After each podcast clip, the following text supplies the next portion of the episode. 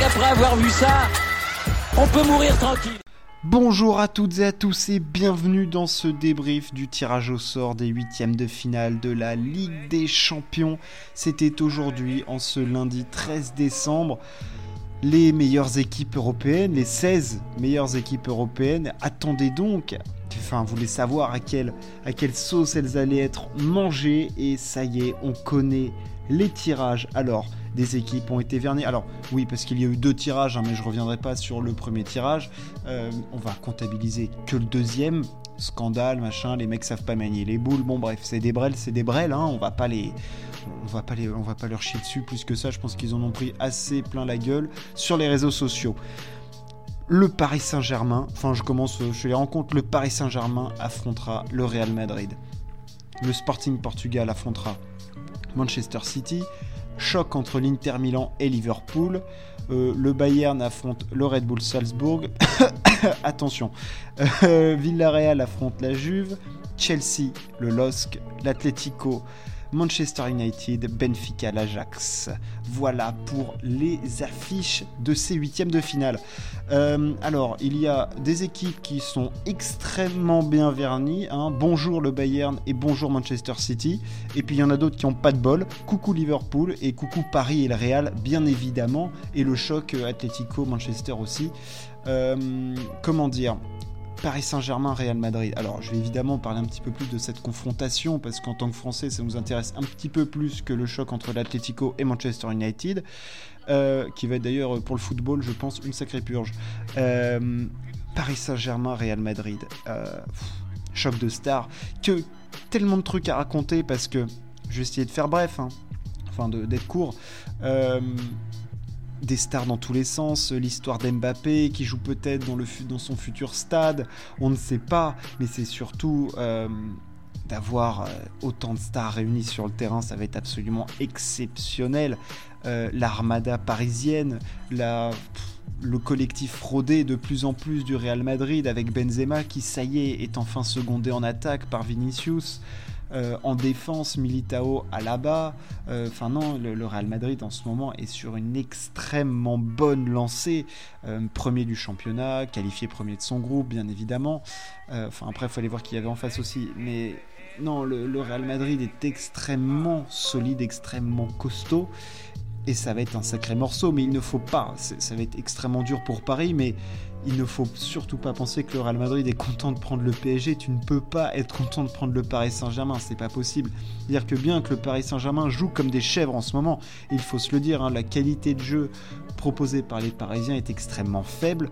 Il y a très peu de propositions tactiques. Hein. je, je reviens souvent quand je parle du PSG, mais enfin, je veux dire, on est quand même souvent déçu, voire même très très souvent déçu, quasi exclusivement, enfin je veux dire, avec les joueurs, la qualité technique que tu à vous proposer un spectacle aussi faible, ça, devrait limite être interdit quoi. Enfin je veux dire, quand tu vois qu'en attaque, alors certes Messi marche, mais tu as quand même Messi, Mbappé, Di Maria, ou au milieu, Wijnaldum, euh, Verratti, euh, Gay, en défense, t'as du Marquinhos, t'as quand même Kimpembe, t'es censé avoir des flèches sur les côtés avec Hakimi qui n'est que l'ombre de lui-même.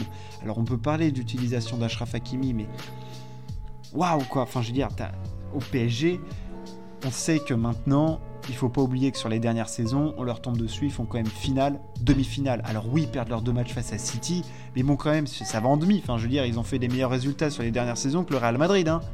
Ah, quand même il faut, il faut y penser, il faut l'avoir en tête. Donc c'est une équipe qui maintenant sait comment ça fonctionne et a dans ses rangs des joueurs qui savent comment gagner cette Ligue des Champions. Je vous fais pas un dessin de combien de Ligue des Champions ont gagné Ramos et Lionel Messi, ou des grands titres, ils en ont gagné. Des grandes finales, ils en ont joué. Des grands matchs, ils en ont joué. Enfin, je veux dire, euh, le Bernabeu, je crois que Ramos, il le connaît assez bien. Et je crois que face au Real Madrid, Lionel Messi, il a marqué un certain nombre de buts. Hein. Je crois même que c'est le meilleur buteur de l'histoire des Classicos. Bon, il, est peut-être un peu pour quelque chose, le bonhomme. Donc, je, veux dire, il y a des joueurs à Paris qui vont être capables d'osser leur niveau de jeu. Mbappé, il va avoir envie de bouffer tout le monde, ok? Messi, s'il peut enfoncer le Real Madrid, il le fera. Euh, Neymar, s'il est de retour et en condition, ça fait beaucoup de si avec Neymar, je suis d'accord.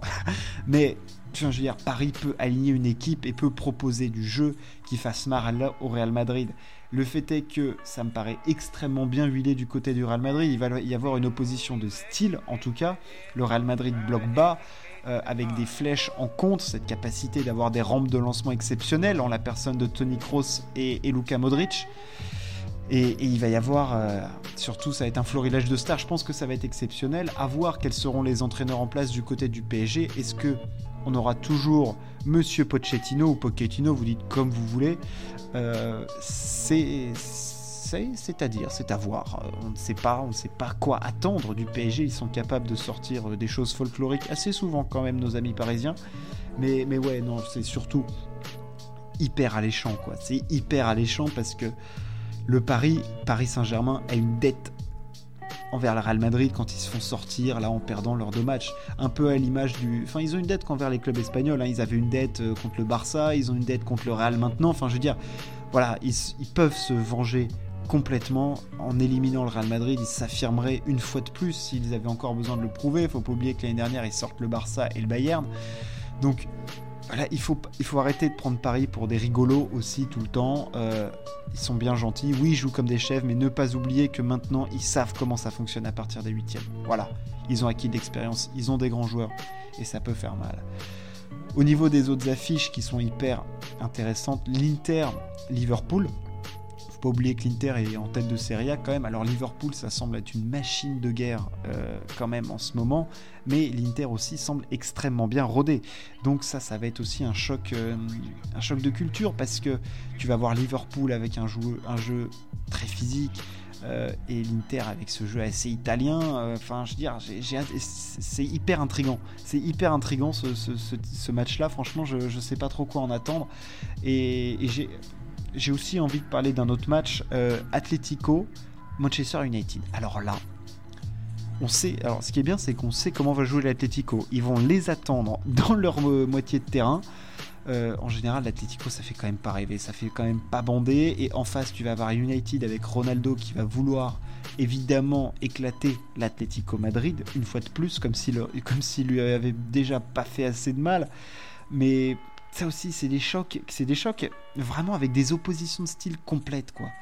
C'est parce que le United ne joue pas du tout comme l'Atletico. Enfin, je veux dire, il y a vraiment des chocs des cultures qui sont, euh, qui sont hyper, hyper alléchants. Et voilà, après, je pense qu'il va y avoir des, sacrés purges. Enfin, pas des purges, mais dans le sens des sacrés raclés. Euh, le Manchester City, Sporting Portugal et le Salzbourg Munich. Euh, préparez les, les, mouchoirs pour les supporters de Salzbourg et du Sporting, parce qu'à mon avis, il va y avoir des flopées de buts de marqués par les Citizens et les Munichois. Ça peut être assez violent. Et puis euh, une pensée aussi pour nos amis lillois qui ont pas de bol. Deux tirages, deux fois ils ont tapé Chelsea. Euh, faut pas se cacher, même si Chelsea un petit coup de moins bien en ce moment, euh, c'est cool d'avoir une grande affiche européenne. Par contre, ça risque d'être extrêmement, extrêmement compliqué pour les lois, mais ils n'ont absolument rien à perdre. C'est ça qu'il faut se dire. Il faudra pas jouer avec le frein à main. Euh, je veux dire, tu vas pas aller à Stanford Bridge et t'en prendre 5 euh, sans jouer. Enfin, je veux dire, euh, quitte à perdre 5-0, autant le faire avec les honneurs. Voilà pour les principaux matchs. Enfin, j'ai pas parlé de tout et bien évidemment, je voulais faire un focus sur le PSG Real. voilà, vous donner les affiches. C'était aujourd'hui. Les, les matchs auront donc lieu les 15 février, 16 février et le 22 et le 23 c'est étalé. Ça y est, on rentre dans la phase finale, la phase qui est vraiment intéressante de cette compétition. Régalez-vous.